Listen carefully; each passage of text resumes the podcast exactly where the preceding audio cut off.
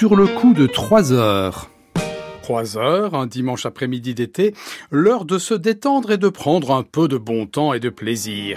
Il venait d'avoir 18 ans, il était beau comme un enfant, fort comme un homme. C'était l'été évidemment, et j'ai compté en le voyant mes nuits d'automne. J'ai mis de l'ordre à mes cheveux, un peu plus de noir sur mes yeux, ça l'a fait rire. Quand il s'est approché de moi, j'aurais donné n'importe quoi pour le séduire. Mais qui fait la programmation de cette émission? Bon. Eh bien, pas du tout, pas de galipette, comme on dit dans la presse spécialisée, paraît-il, et pas de jeunes ou moins jeunes gens de 18 ans et plus. Tout le contraire, après les compositrices et compositeurs de 14 lustres au moins, après les octogénaires musiciens plus juvéniles et libres que l'air, pour ce troisième épisode de notre petit feuilleton Le Bel Âge, un florilège de quelques œuvres composées à moins de 18 ans. Des chefs-d'œuvre non du fait de la précocité étonnante, parfois stupéfiante, mais des chefs-d'œuvre en eux-mêmes, de par la qualité musicale, la séduction, l'expression dans la finesse comme dans la puissance. Pas une anthologie des compositions adolescentes ou enfantines brillantes des grands et petits maîtres de l'histoire de la musique, Mazette, il nous faudrait des heures, mais de 10 à 17 ans, un florilège rapide, sept œuvres, peut-être euh, inattendues, dans sept genres différents, époques variées, esthétiques très contrastées, pour le plaisir, et cela nous suffit, à nos oreilles, c'est parti.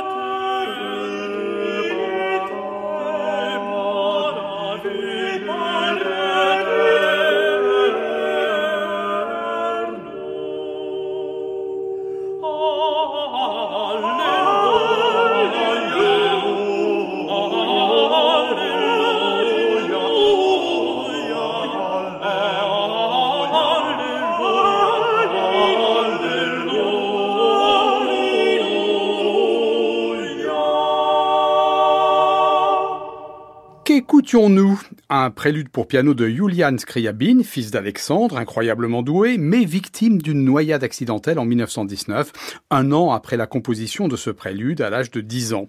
Puis de Erich Wolfgang Korngold, 12 ans, Wunderkind, enfant prodige porté au nu par Mahler, Strauss, etc., et par le public, la très lyrique fin du larghetto de son trio opus 1.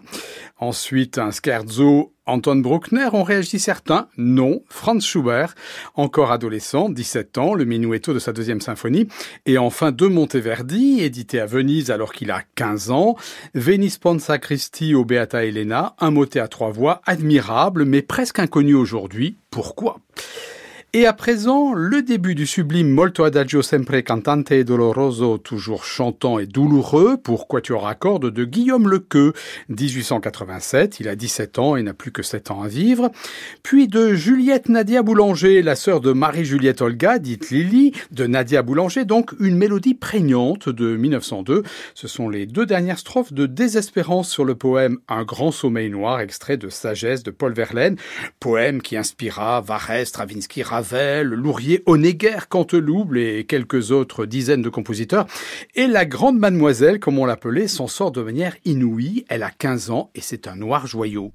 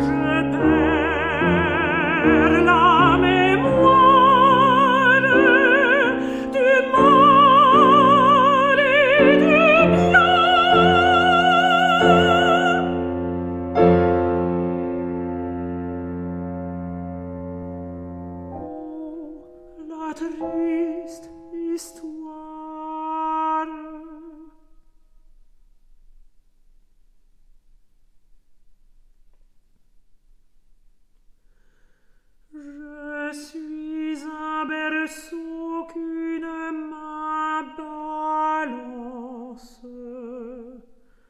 au creux d'un cœur.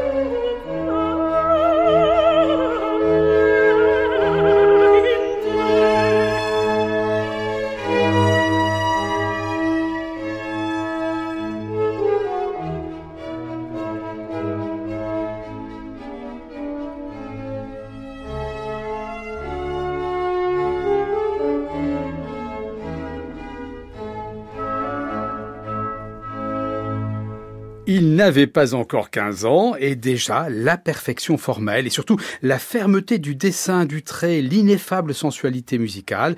Et d'ailleurs, en décembre 1770, tout Milan fut pris d'un enthousiasme incroyable. C'était pour achever ce florilège de jeunesse et de juvénile maîtrise absolue de l'art musical avant 18 ans, un air du deuxième acte de Mithridate, opéra de Mozart. Mozart qui, on le sait, mourut avant de franchir les deux fois 18 ans. Non. Il m'a dit c'était pas si mal avec la candeur infernale de sa jeunesse. J'ai mis de l'ordre à mes cheveux, un peu plus de noir sur mes yeux, par habitude.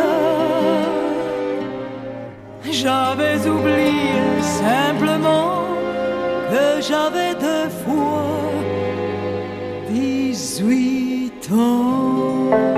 France Musique, Mazette, quelle musique? Jean-Yves Laroutureau.